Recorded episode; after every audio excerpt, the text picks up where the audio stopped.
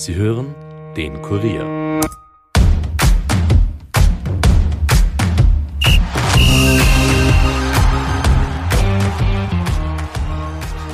Die Fußball-WM in Katar geht langsam aber doch in die finale Phase. Acht Teams haben noch Chancen auf den Titel. Im Achtelfinale gab es fast ausschließlich Favoritensiege, nur Marokko sorgte mit einem Erfolg über Mitfavorit Spanien für eine Sensation. Wir wollen über die Tops und Flops der letzten Tage und die nächsten Highlights sprechen. Mein Name ist Stefan Berndl und ihr hört die Kurier Nachspielzeit. Viel Vergnügen!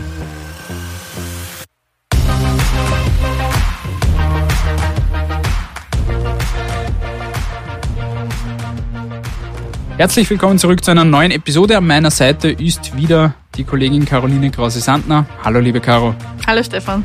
Die zurückliegenden Achtelfinalspiele hatten ja einiges zu bieten. Starten wir doch gleich mit unserer ersten Kategorie.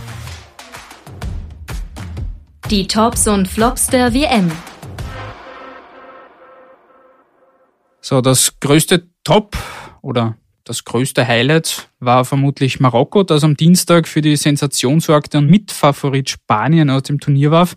Für die Nordafrikaner war es der größte Erfolg der Geschichte und Marokko ist erst die vierte afrikanische Mannschaft, die ein WM-Viertelfinale erreicht. Das waren bisher Kamerun 1990, Senegal 2002 und Ghana 2010. Wie hast du das Spiel am Dienstag gesehen? Ja, ich habe das in der Redaktion gesehen und ich muss sagen, es war, also auf lang, lange war es eigentlich ein bisschen ein fades 0 zu 0. Also die, die Marokkaner sind ja wirklich ähm, sehr diszipliniert tief hinten drin gestanden, gut eingestellt wahrscheinlich von ihrem Trainer. Spanien muss man in dem Fall leider als Flop verbuchen, meiner Meinung nach. Ähm, und das nach diesem 7 zu 0 am Anfang gegen Costa Rica. Vielleicht haben sie dort schon ihr ganzes Torpensum verschossen, ich weiß es nicht. Also am Dienstag gegen Marokko wollte der Ball einfach nicht rein. Also nicht einmal beim Elferschießen, das hat man gesehen. Vielleicht waren sie, jetzt lag es nicht nur daran, dass, sie, dass die Marokkaner so defensiv waren, aber die Spanier haben auch irgendwie nicht so richtig die Lösung gefunden. Gegen Ende sind dann ein bisschen gefährlichere Chancen rausgekommen, aber diese über 1000 wunderschönen Pässe, von denen fast alle angekommen sind, haben halt dann auch nicht zum Tor geführt. Das war ja eben witzig, irgendwie, dass Marokko in dieser WM noch überhaupt erst ein Gegentor gekriegt hat und das aus einem Eigentor beim 4 zu 1 gegen Kanada. Es spricht auch ein bisschen für sich spricht für sich. Jetzt sind wir gespannt, wie es dann nachher ausschaut. Bei Spanien könnte sich jetzt langsam so ein bisschen ein Elfertrauma entwickeln wie bei den Engländern die Spanier haben jetzt in drei Turnieren hintereinander jeweils im Elferschießen das Rückflugticket buchen müssen. Das ist vielleicht. Und da sowohl Trainer Luis Enrique ja vor dem Spiel noch gemeint hat, dass er die Spieler 1000 Elfmeter trainieren hat lassen bei ihrem Verein.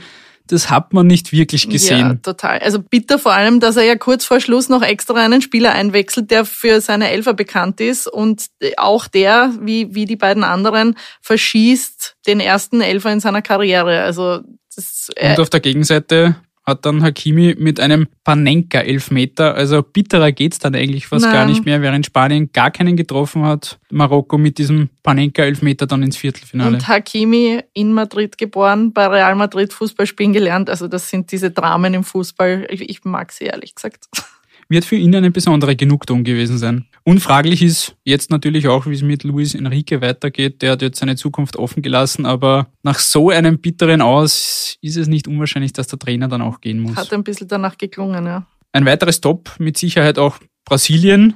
Hm. Die haben gegen Südkorea wirklich also eine grandiose erste Halbzeit gespielt. Das war brasilianischer Fußball in Vollendung, also wirklich das, was man sich so in die letzten Jahrzehnte von Brasilien immer wünscht. Das hat man da gesehen und die haben sich wirklich in einen Rausch gespielt, ein Tor schöner als das andere. Auch für Superstar Neymar sehr emotional, der ja in zwei Gruppenspielen gefehlt hat, jetzt rechtzeitig fit geworden ist und auch getroffen hat. Vor allem muss man sagen, Südkorea, die haben nicht schlecht gespielt. Also auch in der ersten Halbzeit nicht. Und dann ist es trotzdem 4 zu 0 gestanden für Brasilien. Hätte vielleicht sogar noch höher ausgehen können. Mhm. In der zweiten Halbzeit haben sie dann mehr verwaltet und Südkorea hat dann auch einen schönen Treffer erzielt. Und was Brasilien auch noch geschafft hat, was zuvor noch keiner Mannschaft gelungen ist, kann man vielleicht auch diskutieren, ob das dann noch nötig war oder nicht. Aber beim Stand von 4 zu 1 wurde der dritte Torhüter eingewechselt und damit hat Brasilien bei dieser WM alle 26 Kaderspieler eingesetzt. Das hat es zuvor noch nie gegeben.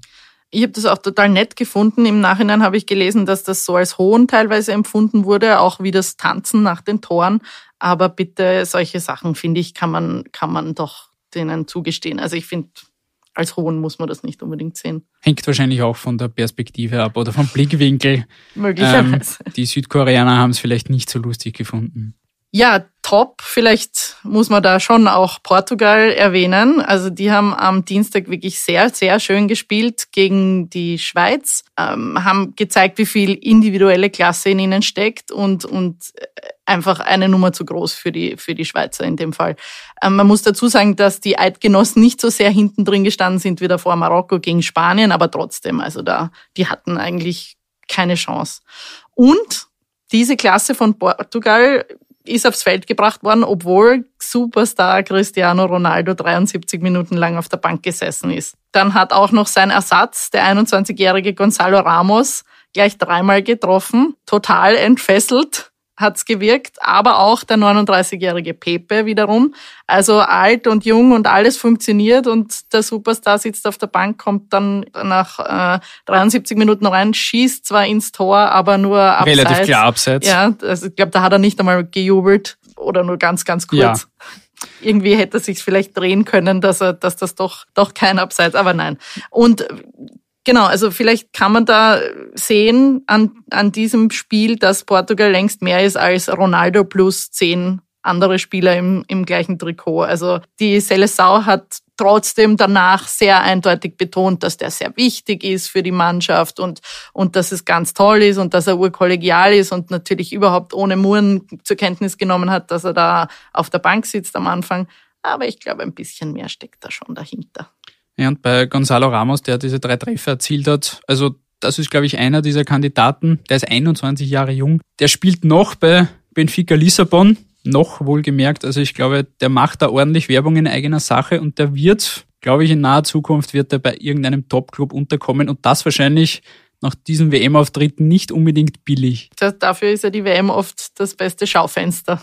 Und wenn wir schon bei Cristiano Ronaldo sind, der hat, wie gesagt, bislang noch nicht viel gezeigt. Ein Tor bei dieser WM aus einem Elfmeter im ersten Spiel. Ein zweites Tor hätte er gerne gehabt. Äh, das war auch zumindest von außen etwas ja, eigenwillig, wie er da versucht hat, diesen einen Treffer für sich zu reklamieren und seinem Teamkollegen quasi wegzunehmen, was dann aber die FIFA anders entschieden hat und der sorgt aktuell eigentlich mehr abseits des Platzes für Schlagzeilen, ob es jetzt diese, dieses ja sehr eigenwillige Verhalten bei dieser WM ist, ob es Wechselgerüchte sind nach seinem auch eher unrühmlichen Abschied von Manchester United. Da gab es ja Berichte und Gerüchte, dass er nach Saudi-Arabien wechselt. Das hat er jetzt gestern nach dem Spiel dementiert, dass da schon irgendwas fix sei. Aber ja, da wirkt es auch so, als ob er sich da dann nochmal nach Saudi-Arabien verabschiedet und dort ein bisschen Geld abholt.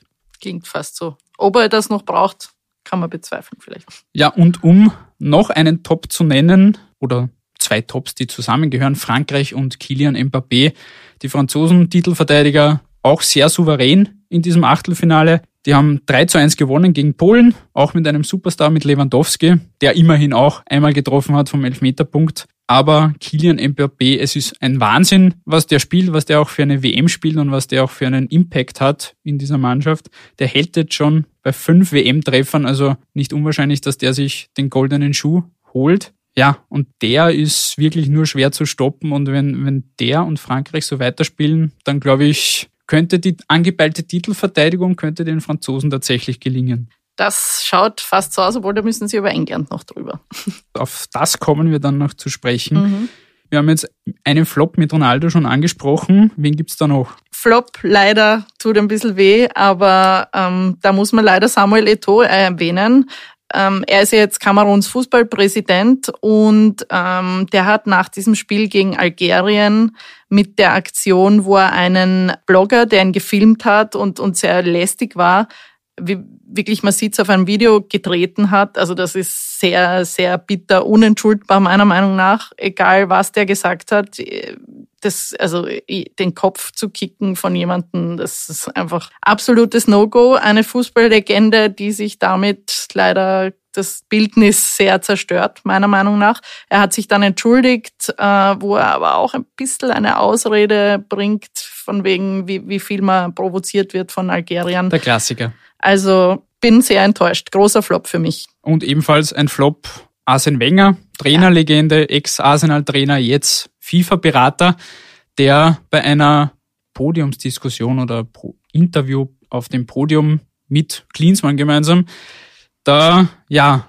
etwas eigenwillige Aussagen gebracht hat. Jetzt, dass er diese WM und die FIFA gelobt hat, ist jetzt in seiner Funktion als FIFA-Berater nicht ganz überraschend, aber er hat sich auch hinreißen lassen oder das bewusst so getätigt mit einer Stichelei gegen Deutschland nach dem Aus. Und zwar, indem er gemeint hat, dass alle Teams zum Auftakt erfolgreich gewesen wären bei dieser WM, die nicht auf politische Demonstrationen fokussiert gewesen seien. Er hat damit klar halt auf Deutschland und diese One Love Bindendiskussion angespielt und gemeint quasi, ja, also Deutschland war anderweitig mit den Gedanken beschäftigt und deshalb sind sie ausgeschieden. Ja, was eher eine schwache Aussage ist, gerade da noch nachzutreten, beziehungsweise ist ja generell, die Deutschen müssen sich aktuell eh viel anhören. Da wird sehr viel gespottet, gerade in Katar, Saudi-Arabien etc. wird sich auch sehr lustig gemacht über diese Mund-zu-Geste. Ja, also relativ verzichtbar und hat sich damit wahrscheinlich auch gerade bei den Deutschen auch nicht unbedingt beliebt gemacht. Ja, und ich finde es auch ein Blödsinn, ehrlich gesagt. Ich äh, habe das auch gesagt nach diesem Mund zu und dann verlieren gegen Japan. Meiner Meinung nach verliert man wegen so einer Geste nicht ein Spiel. Und die ersten, weiß ich nicht, 70 Minuten von diesem Spiel waren, waren top. Und wieso sollte dann gerade am Schluss plötzlich dieser, dieses Problem eintreten, dass ich mich zu viel auf Politik konzentriert habe? Genauso die Engländer konzentrieren sich auch oft auf Politik. Die setzen sich ein, Antidiskriminierung und so weiter. Also und stehen trotzdem im Viertelfinale. Richtig. Also blöde Aussage. Nächste Legende, die sich selbst abmontiert. Arsene Wenger. Danke. Und damit haben wir unsere Tops und Flops und wir kommen zur nächsten Kategorie. Die nächsten Highlights.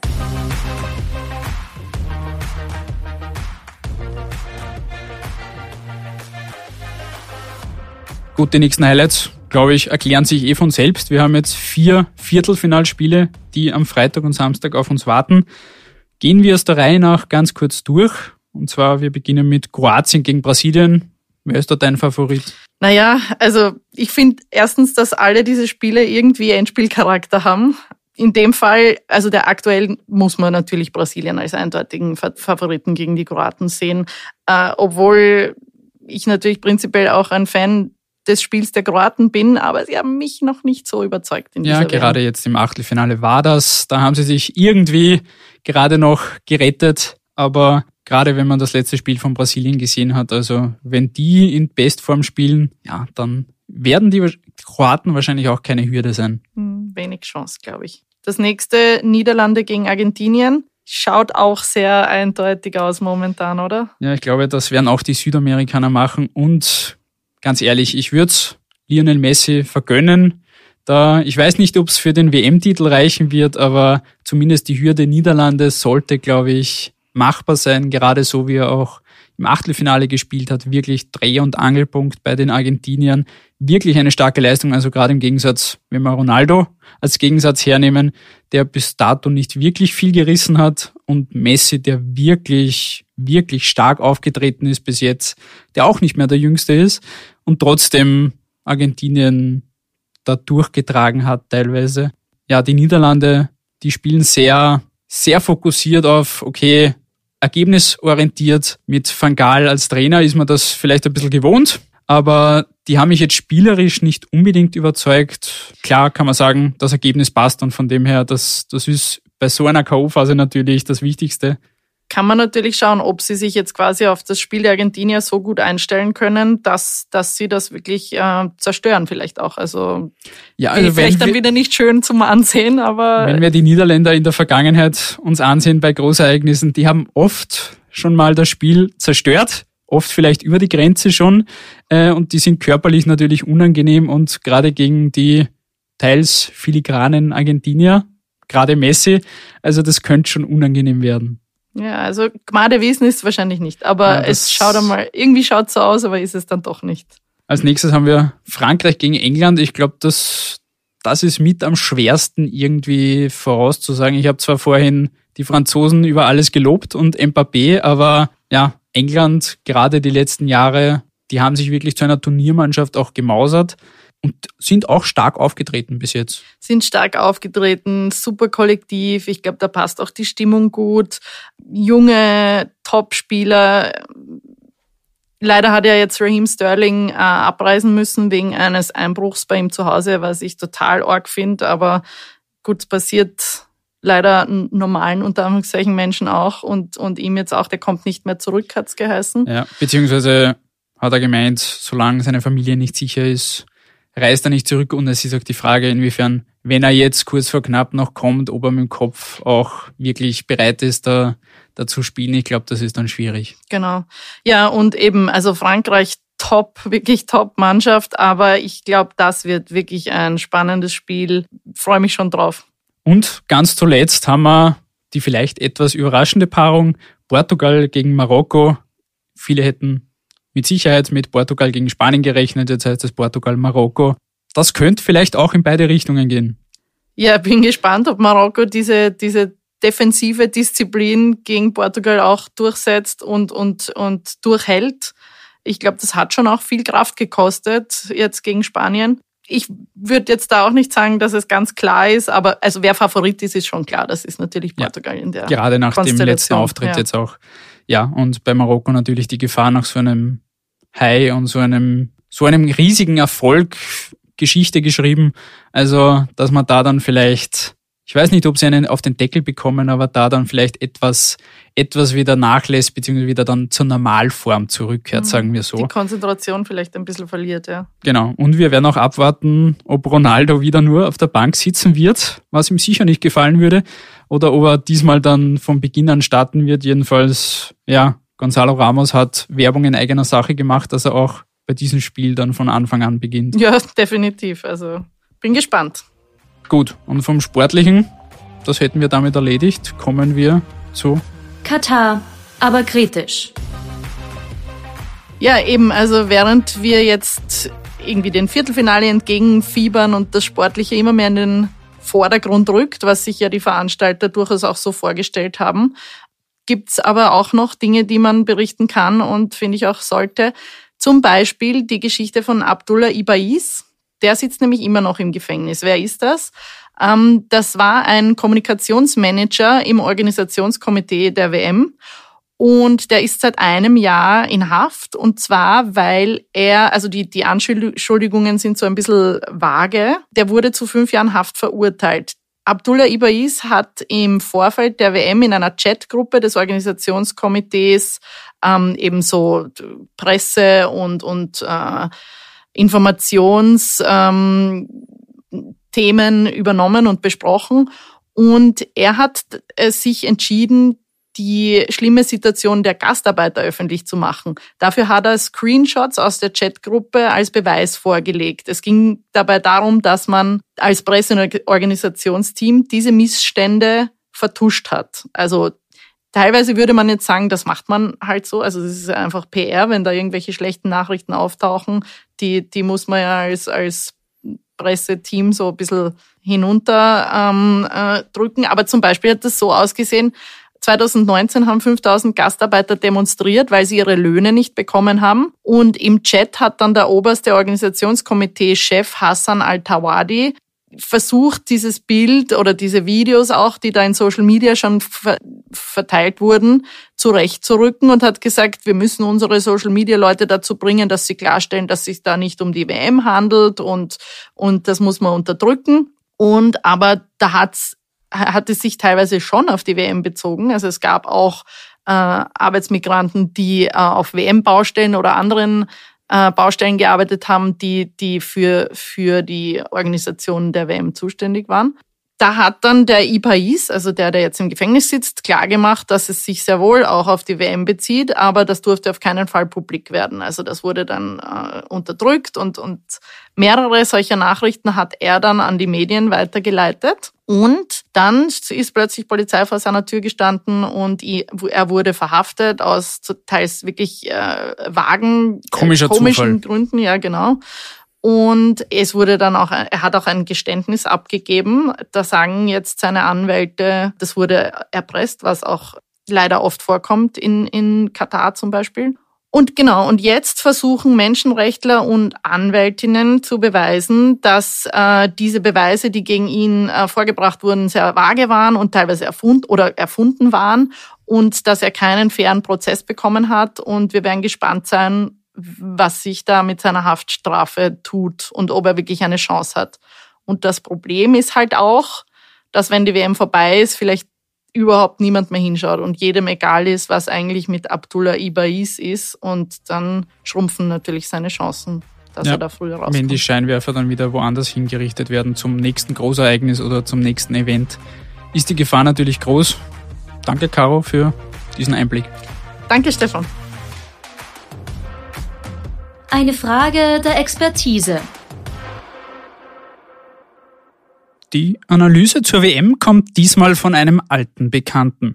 Anfang der Woche war Sky-Experte und Kurierkolumnist Marc Janko beim Kollegen Alexander Strecher zu Gast und sprach dabei über seine Favoriten, Lehren und Enttäuschungen. Etwa, wie findet er diese Weltmeisterschaft bis dato? Sie ist okay. Ich würde jetzt nicht äh, überschwänglich äh, werden wollen, sondern es ist ähm, großteils auch das, was man irgendwo erwarten konnte. Man hat auch gesehen, die berühmten Auftaktspiele, was wir oder ich aus leidiger Erfahrung auch äh, bestens weiß, dass das auch immer nicht so, leicht, nicht so leicht ist, auch wenn man eine große Nation ist. Frag nach bei den Deutschen. Ähm, und das hat wieder mal bewiesen. Und äh, was natürlich auch herausgekommen ist, habe ich ja äh, auch in meiner Kolumne geschrieben, ist, dass dass es einfach mittlerweile tatsächlich auch keine kleinen Nationen mehr gibt und schon gar nicht bei einer WM. Jeder kann verteidigen, jeder kann laufen und ähm, jeder kann ein taktisches Konzept auf den Platz bringen, was es den, den Gegner, meistens den überlegenen Gegnern, dann schwerer macht, Tore zu schießen. Und das hat man bei dieser WM wieder mal eindrucksvoll gesehen. Es gibt also für Janko keine kleinen Nationen mehr. Die Favoriten sind dennoch die üblichen Verdächtigen. Auf wen würde der Ex-ÖFB-Stürmer denn als Weltmeister tippen? Tippen ist natürlich immer schwer. Natürlich wirst du als Experte immer auch gefragt, wie sind deine Tipps? Aber ich sage dann immer gerne, ich bin also Experte, aber ich bin kein Orakel. Also man kann da nicht äh, voraussagen, wie die Sachen ausgehen werden. Aber was man schon kann, ist ähm, den, den Status quo analysieren. Und, und da war vor der WM einfach, äh, war, es einfach so, dass die Argentinier eine unglaubliche Serie hatten von ungeschlagenen Spielen. Und dann kommt die WM, das Auftaktspiel, und sie verlieren gegen Saudi-Arabien. Also das hätte, hätte ich mir nie, nie erwartet ähm, Auftaktspieler Stichwort. Und ähm, ich habe so ein bisschen als, als Fußball auch ein bisschen Romantiker mir gewünscht oder gehofft, dass es Argentinien wird. Sie sind noch immer im Rennen, das ist, die Chancen stehen, sind noch immer da. Aber um ehrlich zu sein, nachdem was ich bisher gesehen habe von den, von den Leistungen knallhart, ähm, würde ich eigentlich sagen, dass eigentlich kein Weg an Frankreich vorbeiführt, weil sie einfach so viele Stilmittel in ihrer Mannschaft haben, Geschwindigkeit, äh, Robustheit, ähm, äh, defensive Stärke, einen super Torhüter. Also da ist die Mischung schon verdammt, verdammt gut und ähm, ich glaube, dass, ähm, dass sie das Rennen machen werden. Argentinien und Frankreich stehen bekanntlich im Viertelfinale und sind am Freitag und Samstag gegen die Niederlande bzw. England gefordert. Schon früh die Heimreise antreten musste indes Belgien, das auch für Janko eine Enttäuschung war. Die Belgier sind im kommenden Jahr einer der Gegner Österreichs in der EM-Qualifikation. Inwiefern hat dieses frühe und bittere WM aus einen Einfluss auf die kommenden Aufgaben der Belgier? Ich glaube schon, dass es, äh, dass es jetzt auch innerhalb der Mannschaft äh, diese, diese WM oder das Abschneiden dieser WM äh, zu etwas führen wird, was eine Veränderung herbeiführt, in welcher Form auch immer. Und das könnte natürlich für uns Österreicher, die sich da jetzt Chancen ausrechnen, vielleicht ähm, gar nicht so gut sein, weil wenn sie jetzt so weitergespielt hätten wie, wie bisher in den letzten Spielen, dann wäre das vielleicht für uns von Vorteil gewesen. Aber auch das ist Kaffeesud lesen, das kann ich jetzt nicht äh, hier beurteilen. Ähm, Fakt ist, Status quo, dass sie einfach eine von den einzelnen Positionen wirkliche äh, Weltklasse-Mannschaft beisammen haben. Und ähm, wie, wie das dann in ein paar Monaten aussehen wird, äh, ist jetzt schwer zu sagen. Schwer zu sagen ist auch, welche Nachwirkungen die politischen Diskussionen und Proteste in Katar haben werden. Stichwort One Love Binde. Wie sieht Janko das? Wie könnten sich nach der WM auch die großen europäischen Verbände gegen die FIFA wehren? Ich bin mir sogar sicher, dass es, dass es jetzt, äh, dass das Stein des, Stein des Anstoßes gewesen ist, ähm, dass es da etwas diesbezüglich passieren wird, dass jetzt nicht mehr die großen Verbände, DFB, Spanien, äh, Frankreich, dass sie alles mit sich machen lassen von der FIFA, sich alles diktieren lassen von der FIFA, weil die FIFA auch diese Verbände braucht, um einen attraktiven Wettbewerb ähm, äh, garantieren zu können. ob sich da jetzt was an der Menschenrechtslage ändern wird, das habe ich schon im Vorfeld gesagt, wage ich zu bezweifeln, wahrscheinlich eher nicht.